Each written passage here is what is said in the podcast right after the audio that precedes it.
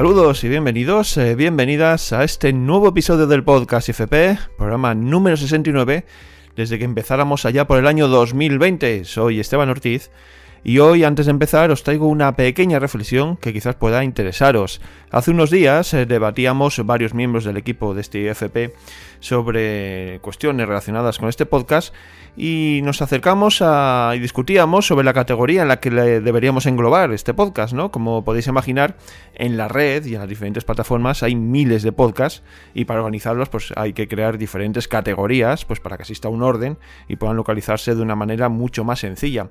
El caso es que nuestro podcast IFP, este podcast que hacemos desde el Instituto de Finanzas Personales, pues se marca dentro de la categoría de desarrollo personal, por ejemplo, en la plataforma de Y hablábamos sobre la posibilidad de encajarlo en otra categoría quizás más acorde, ¿no? Buscando un poco un mejor encaje en, todas eh, las posibilidades que, existen. Sabéis que en este, en este producto pues hablamos de dinero, de ahorro, de educación financiera, de inversiones, en fin, tocamos un amplio abanico de temas, todo siempre relacionado y enmarcado dentro de lo que es la educación financiera, ¿no? Sin embargo, y tras un interesante debate, pues eh, concluimos, llegamos a la conclusión que el dinero forma parte de la vida de las personas y desde el Instituto de Finanzas Personales tratamos de que a través del dinero y de las finanzas personales alcancemos un desarrollo personal pleno, ¿no? Ya que pues el dinero, en el fondo, nos aporta la tranquilidad necesaria para llegar a nuestra plenitud personal. Entonces, eh, por tanto, hemos llegado a una situación en la que nos quedamos dentro de esta categoría de desarrollo personal.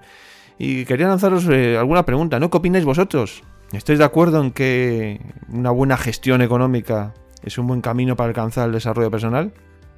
¿Encajáis este podcast en otra categoría que quizás creéis que es mejor, más acorde? Bueno, pues nos podéis enviar vuestras respuestas pues a la dirección de correo electrónico clásica que tenemos para todos vosotros, podcast.institutofinanzaspersonales.com o también nos podéis dejar vuestra opinión en la caja de comentarios que encontraréis debajo de este episodio. Queremos escucharos y recibir vuestro feedback. Como veis, esta es la reflexión que lanzo en el día de hoy.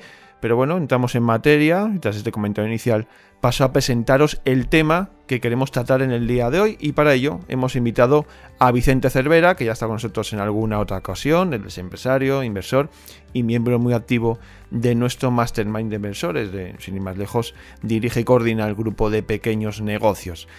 Y le hemos traído para que nos hable de las subastas de la seguridad social, pues como una forma de conseguir activos a un precio más bajo del de mercado, y poder sacar pues algún rédito en el futuro y también pues quien, ¿por qué no?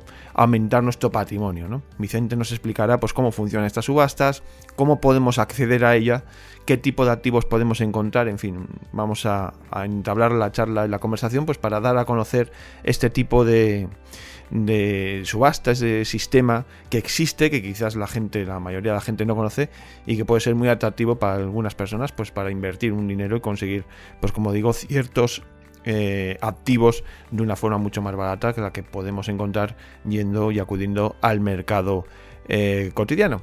Bueno, pues hechas ya las presentaciones, comenzamos en unos instantes.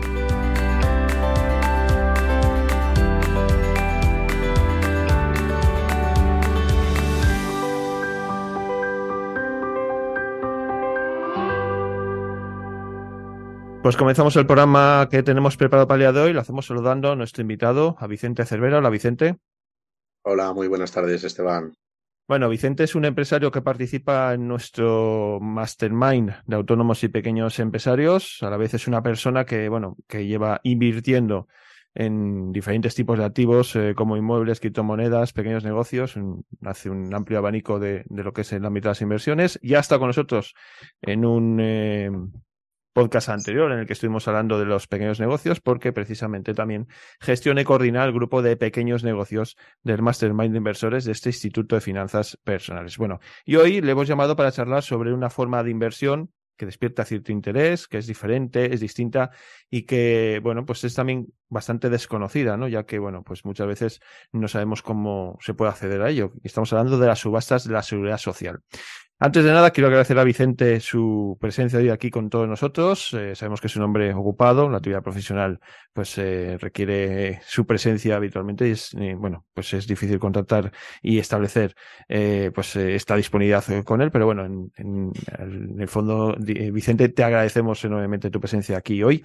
Y bueno, ya entrando en, materia y aprovechando la experiencia acumulada en diferentes ámbitos y más también en este de las subastas de la seguridad social, pues vamos a empezar primero eh, explicando a la gente qué son y en qué consisten estas subastas de la seguridad social. Bueno, a ver, Esteban, eh, las subastas de la seguridad social es un tipo de subastas, ¿vale? Empecemos diciendo que hay diferentes tipos de subastas, porque no es lo mismo las subastas judiciales que de seguridad social, que de organismos oficiales, que del ejército, o que decir, hay muchos tipos de subasta, ¿vale? Vamos a centrarnos en las de la seguridad social. Las de seguridad social al final son activos que se le han cogido a no pagadores, gente que tiene deudas pendientes con, con la seguridad social, con lo cual en la mayoría de casos normalmente son empresas, particulares hay muy poquitos, la mayoría son autónomos, ¿vale? O pequeñas y medianas empresas. Son activos que se les han cogido a estas empresas o a estos no pagadores y se les han embargado, ¿vale? A partir de ahí sale lo que es la subasta y a partir de ahí se inicia todo un proceso de venta, ¿vale? Es un proceso de venta por parte de la Seguridad Social para recuperar esa deuda que tiene con ella pues, el deudor, ¿vale? Esto es lo que son las, las subastas de la Seguridad Social. Bueno, em, vemos que, como tú bien dices, hay diferentes tipos de subastas. Hoy nos hemos centrado efectivamente en la de la Seguridad Social. Em, bueno, como forma de adquirir determinados eh, bienes a un precio más bajo del del mercado, a un precio mm, diferente al que podríamos optar si vamos a comprar directamente al, mercado libre. Eh, es una buena forma de inversión eh, acudir a este tipo de subastas por los activos que podemos encontrar siempre que estemos interesados en ellos. A ver, Esteban, es una buena inversión. Es una pregunta que contestaría con otra pregunta. ¿Es buena inversión comprar un coche o una vivienda? Pues depende. Depende de las circunstancias, depende del valor, depende del tiempo, depende del momento, depende del inversor, depende. Evidentemente, lo que se hace cuando se compra algo como inversión, eh, pues evidentemente es intentar sacarle una rentabilidad. Con lo cual, pues si obtienes esa rentabilidad esperada o cercana o tal, pues es una buena inversión y si no, pues no lo es. Es decir, las subastas lo que no dan es una seguridad, ¿vale? O sea, en subastas es como comprar cajas de bombones, ¿no? La caja puede llevar más bombones, menos o no llevar bombones, o que los bombones estén agrios, ¿vale? Tú, evidentemente, no la vas a comprar al mismo precio que la comprarías en un supermercado, puesto que es una caja sorpresa, ¿no? Entonces, lo que se trata en una subasta es de comprar bastante por debajo del precio del mercado y asumir los posibles riesgos o las posibles eh, deterioros que pueda tener ese activo, ¿vale? Eh, a pesar de ello, pues hay que diferenciar, porque no es los mismos problemas que te puedes encontrar al comprar una plaza de garaje, por ejemplo, que una vivienda. No es el mismo problema el que te puedes encontrar al comprar un vehículo que una vivienda. No es el mismo problema el que te puedes encontrar al comprar un barco que un vehículo. Hablamos de clase media los dos, de que no tienen nada que ver los gastos que pueda tener un barco, por ejemplo. ¿Vale? O una obra de arte, o no sé. Decir, entonces, ¿es un buen, una inversión? Pues evidentemente, la gente que nos dedicamos a comprar, pues intentamos obtener rendimientos altos, por encima del mercado, porque conllevan normalmente un riesgo mayor y frente a un riesgo mayor, pues debe haber una mayor rentabilidad para que compense la operación. Vale, y siguiendo un poco, estamos viendo, ¿no? Lo que nos podemos encontrar dentro del campo de las inversiones, bueno, pues cada uno luego decide un poco qué le puede interesar dentro de lo que es oferta. Y ahora quizás la primera pregunta, o una de ellas que se hace la gente es, vale, una vez que sabemos esto, ¿cómo me entero yo eh, qué es lo que se subasta en un determinado momento? Bueno, la manera de enterarse, desde luego, pues existen muchas, ¿no? Aparte de que hay publicaciones específicas, lo más sencillo y accesible para todo el mundo es entrar a la seguridad social, en la página principal, en la parte de abajo pone subastas. a partir de ahí entras en subastas, ya te va clasificando por qué quieres. Eh, bienes muebles, inmuebles, vehículos, eh, barcos, propiedad intelectual, bueno, depende un poco lo que haya, y otros, ¿vale? Muchas veces vienen catalogados como otros. Después lo siguiente que te aparece es una página en la que eligen las comunidades, te salen las subastas que hay disponibles y te aparecen todas las comunidades. Mentira, las comunidades no, bueno, te aparecen las comunidades, pero cada provincia, ¿vale? Porque esto es a nivel de, de unidad ejecutiva de cada comunidad, ¿vale? A partir de ahí, pues filtras, entras y ahí puedes ver, en principio, todo lo que hay, que va a salir a subasta. ¿Vale? Porque que vaya a salir a subasta no significa que finalmente salga. Se publica siempre con un tiempo de anticipación y el deudor siempre puede liquidar esa deuda.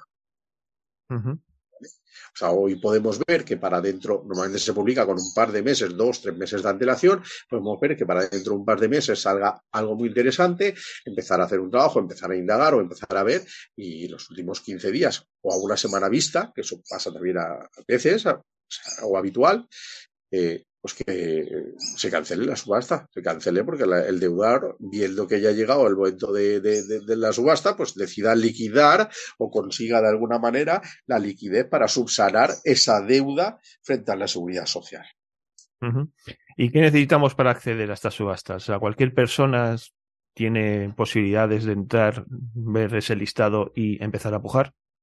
Sí, cualquier persona, eh, cualquier persona no sé los requisitos oficiales exactamente, no sé si tendrá que ser española o puede ser extranjera, pero yo creo que hasta extranjero puede empujar, pero al final ellos subastan un bien y a ellos les da, bueno, pues un poco entre comillas quien se lo adjudique.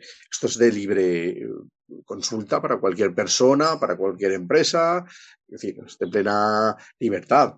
Después el procedimiento, pues evidentemente tiene un procedimiento específico, ¿vale? Eh, que hay dos tipos, uno es el online y otro es el físico, ¿vale? Eh, en algunas determinadas provincias el, el, online no está todavía accesible, ¿vale? Para seguridad social. Bien, y para eh, empezar a participar en algunas subastas, ¿es necesario hacer algún tipo de depósito? O sea, me refiero al hacer algún tipo de subasta, eh, de puja, ¿vale? Queremos acceder, hemos visto un activo que nos gusta, eh, decidimos pujar. ¿Qué debemos hacer en estos casos? A ver, existen dos posibilidades. Una, hacer una oferta a sobrecerrado, ¿vale? O una oferta previa, en la cual Tienes que conformar un cheque por el 25%. Normalmente se suele solicitar el 25% del valor del bien que se subasta, ¿vale? Depositarlo a nombre de la Seguridad Social y en un sobre, rellenando un impreso que te facilita la misma Seguridad Social, eh, pues indicas la puja máxima a la que tú estás dispuesto, a, la, bueno, la que estás realizando para ese bien y eso se deposita en un sobre. El día de la subasta, eso se abre, ¿vale? O sea que podrías pues, eh, participar de una manera indirecta, no presencial. La otra manera es presencial, ¿vale? Eh, la presencial, ¿qué implica? Pues que hay un día concreto, una hora concreta en la que se inician las subastas, ¿vale? Y te puedes presentar en sala en el que mínimo tienes que depositar un 40% para poder pujar por ese bien, con lo cual ya empieza a haber diferencias ¿no? entre hacer una oferta previa y entre llegar el día de la subasta o presentarse el día de la subasta, tiene que ser como mínimo el 40% y a partir de ahí, pues a mano alzada, pues puedes ir levantando junto con otros postores, podéis ir, eh, puedes ir adjudicando o acabar adjudicándote la propia subasta. Y luego, eh, bueno, estoy echando un vistazo a lo que es la, página web de subastas y concursos dentro de la seguridad social, ¿no? Y hay aquí algunas eh, cuestiones que ponen cuestiones eh, a, tener en cuenta, me parecen un poco también curiosas, ¿no? Que, bueno, que habla de cargas, de tipo de enajenación, es decir, nos podemos encontrar con Mm, activos que tengan cargas pendientes y que tengamos que hacernos cargo nosotros de esas cargas o simplemente al, acceder a la puja, ganar la puja, ya está solventada esa, esas cargas? A ver, la ley dice que deberían estar libres de carga, puesto que eso es una anotación, teóricamente te lo deberías adjudicar libre de cargas. La realidad es que eso no es así, ¿vale? Hay cargas que directamente eh, ascienden y se vamos, Hacienda lo único, hoy Seguridad Social, perdón, Hacienda no, Seguridad Social en este caso, lo único que comprueba prácticamente son las cargas hipotecarias, ¿vale? Todo lo que son cargas pendientes de comunidad de vecinos, en lo referente a inmuebles, ¿vale? Eh, depósitos o pagos pendientes por depositarios de vehículos eh, marinos, ¿no? O cualquier de esto, eh, o comunidades de vecinos, por ejemplo, eso no suele aparecer. Y teóricamente tú te adjudicas el activo libre de cargas, menos las que se te incluyan o las que se indiquen, que normalmente ya te digo que suelen ser únicamente los préstamos hipotecarios, ¿vale? Porque vienen en registro y porque aparecen, realmente a la hora práctica eh, el resto de cargas que no sean préstamos hipotecarios normalmente no aparecen, con lo cual te los puedes encontrar. Luego otra cosa, dices que, que, bueno, al hacer la puja se lo puedes hacer a sobre cerrado y demás. Em, hay que, se, ¿cómo haces eh, eh, esas cantidades como las ingresas en el sobre? ¿Puede ser efectivo, eh, cheques? ¿Cómo consignas tú esos datos? No, no, no, efectivo no. Eh, es obligatorio que sea un cheque nominal, o sea, un cheque bancario a nombre de la seguridad social. O sea, no hay otra manera. No puedes llegar y, venga, voy a empujar por este inmueble, tengo que depositar 30.000 euros, meto aquí billetes de 500. Vamos, sería ya, pasar la seguridad social, sería un poco hippie. Pero bueno.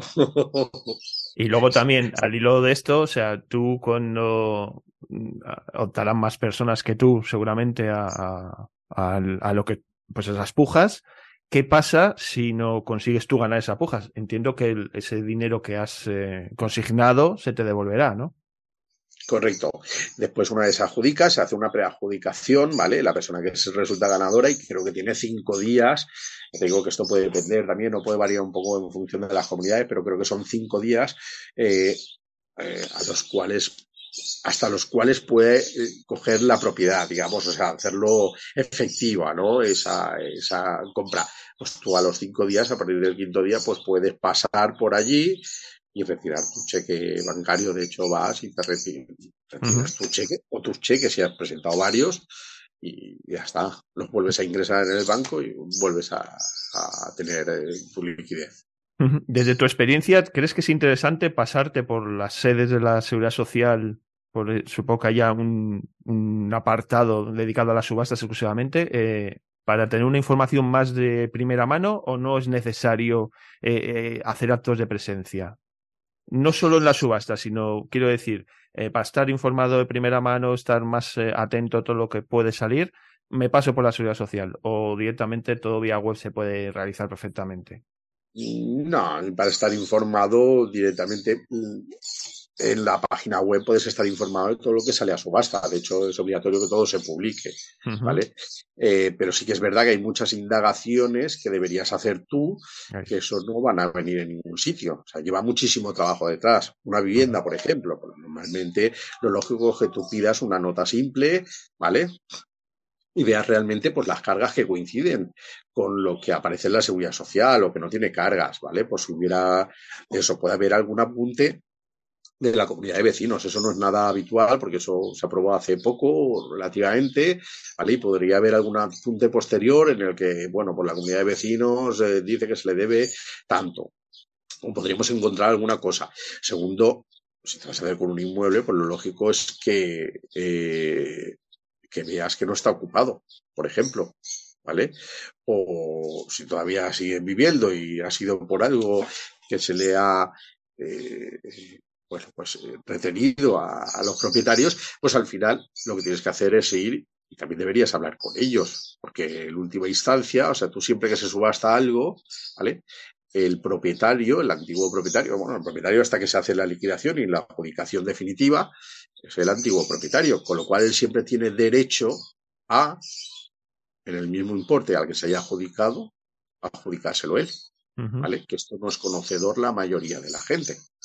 La gente no es conocedora de que tiene el derecho a tal. También es verdad que, bueno, pues no sé si es mala fe o mal funcionamiento, pero lógico que la seguridad social avisase o comunicase al propietario que se ha procedido a la subasta y que se ha adjudicado en un precio tanto, ¿vale? Para que pudiera pues eso no suele ser así. O esa comunicación al final efectivamente no se produce, o sea, se produce de una manera efectiva, ¿vale? Con lo cual, pues hay muchísimo trabajo que hacer y es trabajo que no aparece en ninguna web, que no, o sea, es un trabajo de calle, de investigación, de hablar con los vecinos.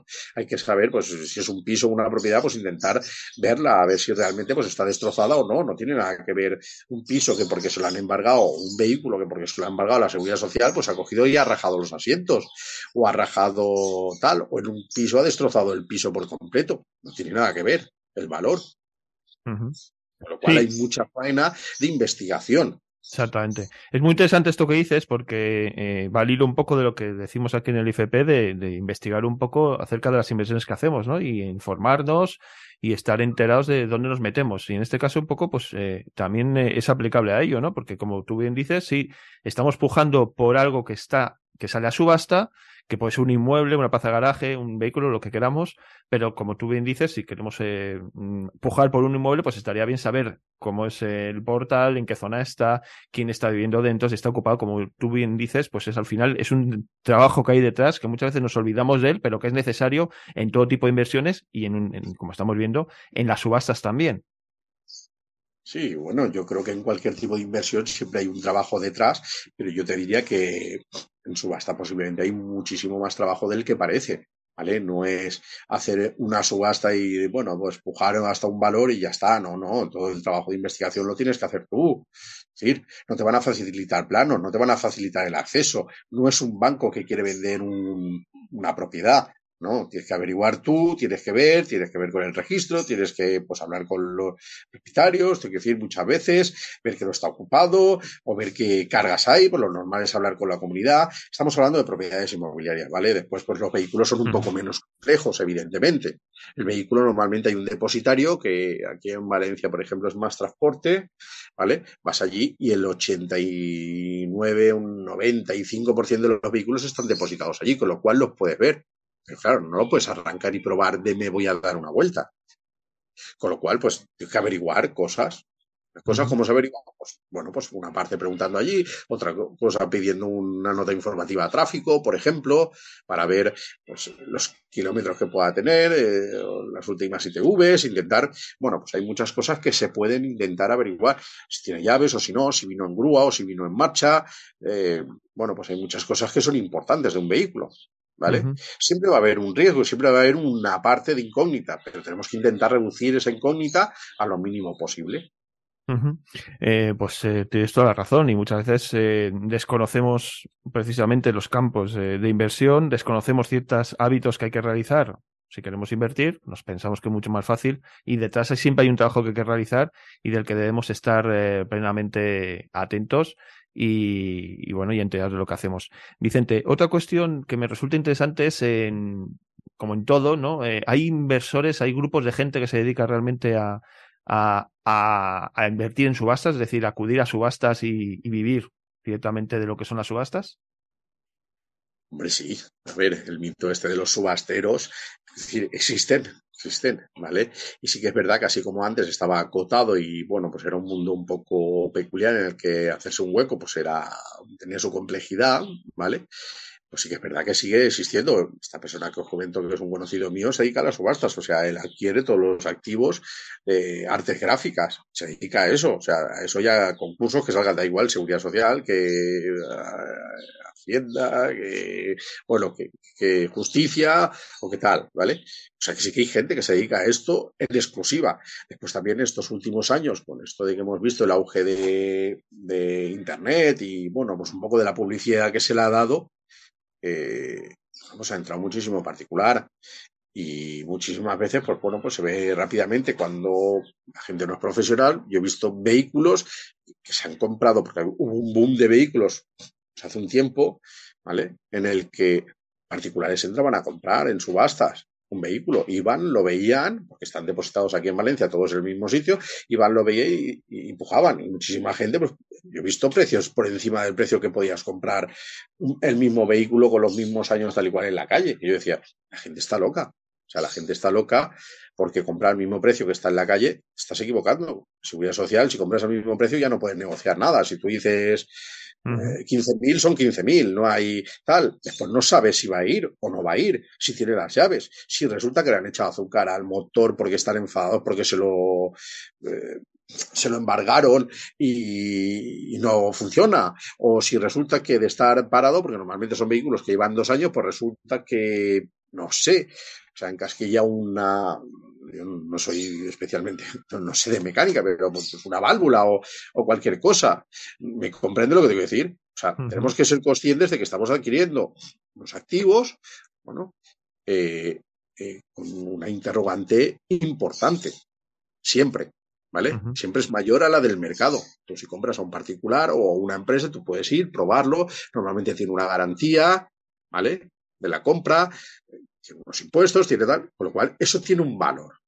Y ese es el valor que hay que saber descontar. Cuando entra muchísima gente a las subastas, lo que pasa es que ese valor se olvida y la gente acaba comprando a precio de mercado. ¿Vale? Ese es el momento de no comprar en subastas.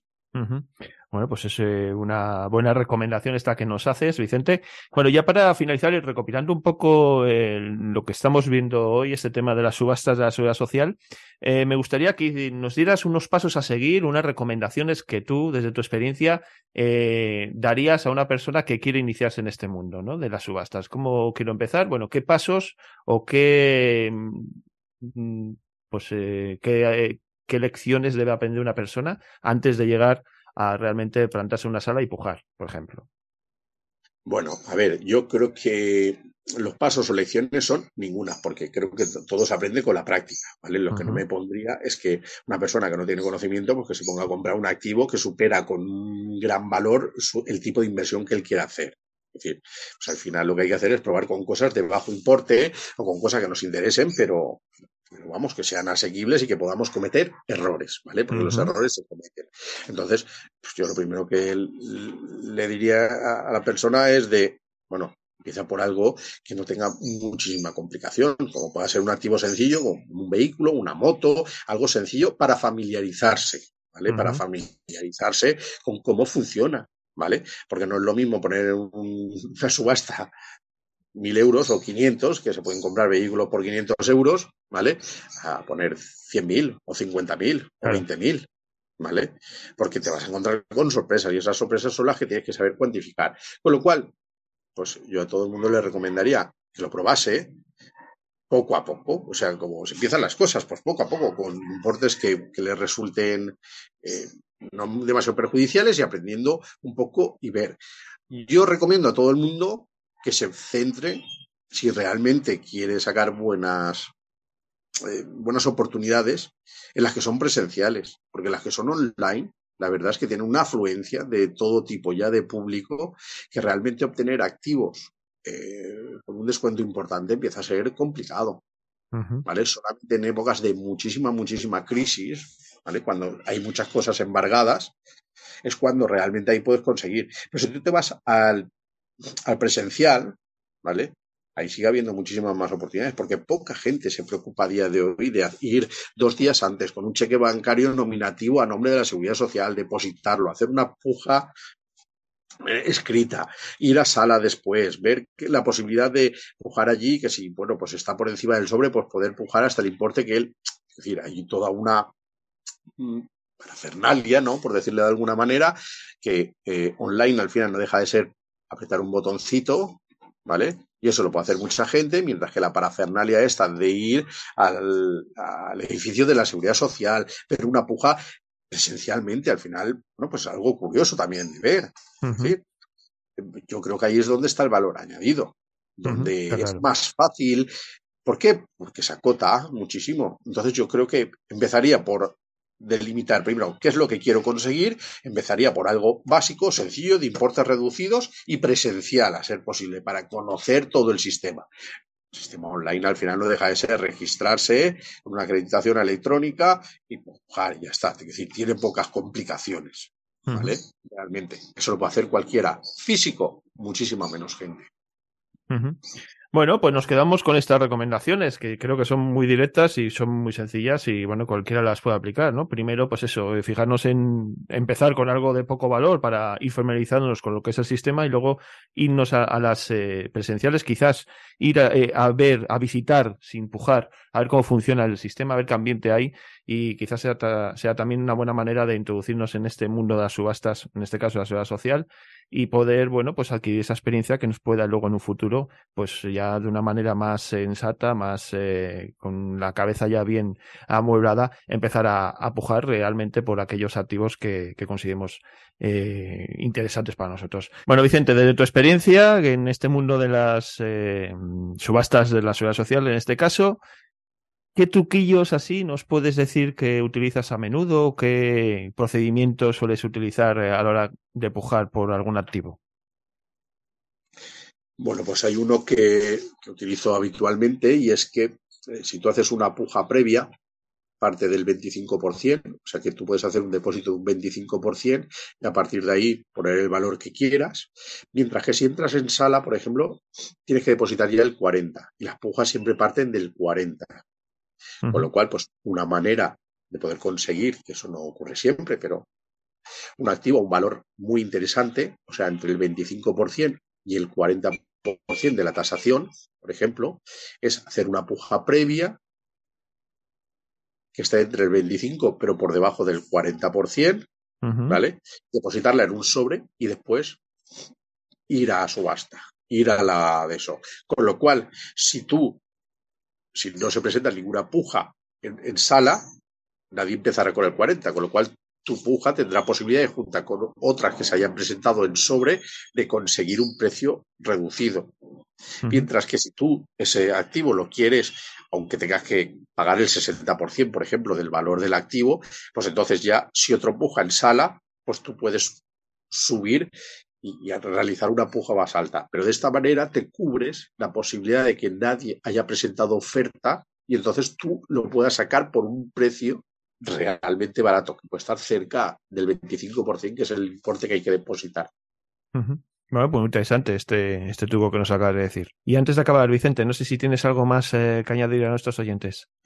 Eh, no, bueno, eh, a, a, animar a la gente, eh, principalmente, bueno, pues a que pruebe diferentes eh, sectores, ¿no? Al final, saber invertir en diferentes cosas no, no, deja de ser, de, desde mi punto de vista, eh, no hay que ser el mejor en, uno, en, en, un tema. Lo que hay que hacer es conocer diferentes temas, porque al final es lo que te decía, al final hay épocas en las que las subastas no son nada interesantes y otras épocas en las que son muy interesantes. Entonces, pues hay que saber manejar esos tiempos, ¿no? Y ese, eh, esa información. No hace falta ser el mejor, no hace falta ser Tristán el subastero, ¿vale? Para, para, para poder comprar un activo bien en, en subasta. Hace falta de saber, pues bueno, pues cuando hay muchas cosas y hay poca demanda, porque hay una gran crisis, pues ese es el momento de comprar, ¿vale? Y animar a todo el mundo a que pruebe diferentes tipos de inversión, que al final eso no se enriquece y nos hace tener una mentalidad mucho más abierta, creo yo. Pues sí, efectivamente, como tú bien dices, al final aprender un poco de todo y recopilando esos conocimientos, pues siempre nos va a venir muy bien para luego tomar decisiones correctas y acertadas. Pues eh, Vicente Cervera, muchísimas gracias por estar un día más con nosotros dentro de este eh, podcast del Instituto de Finanzas Personales. Muy bien, gracias a ti Esteban, todo un placer.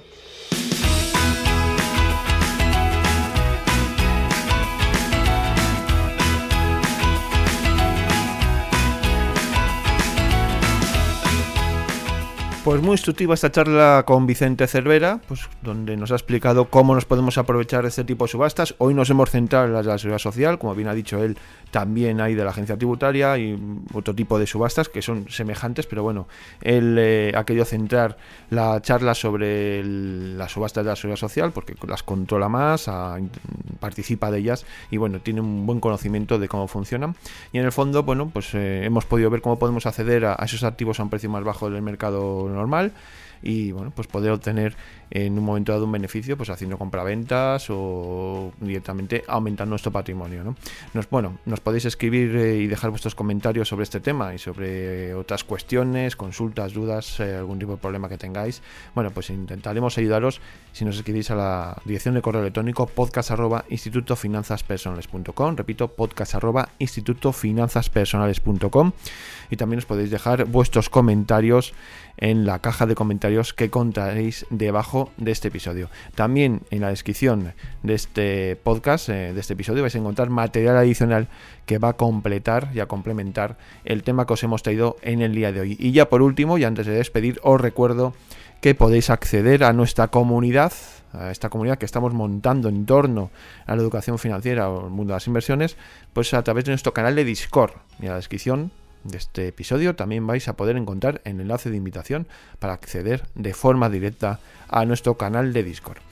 Vamos a ir cerrando ya el programa de hoy, nos citamos para la próxima semana, así que recibid un fuerte abrazo y nos escuchamos pronto.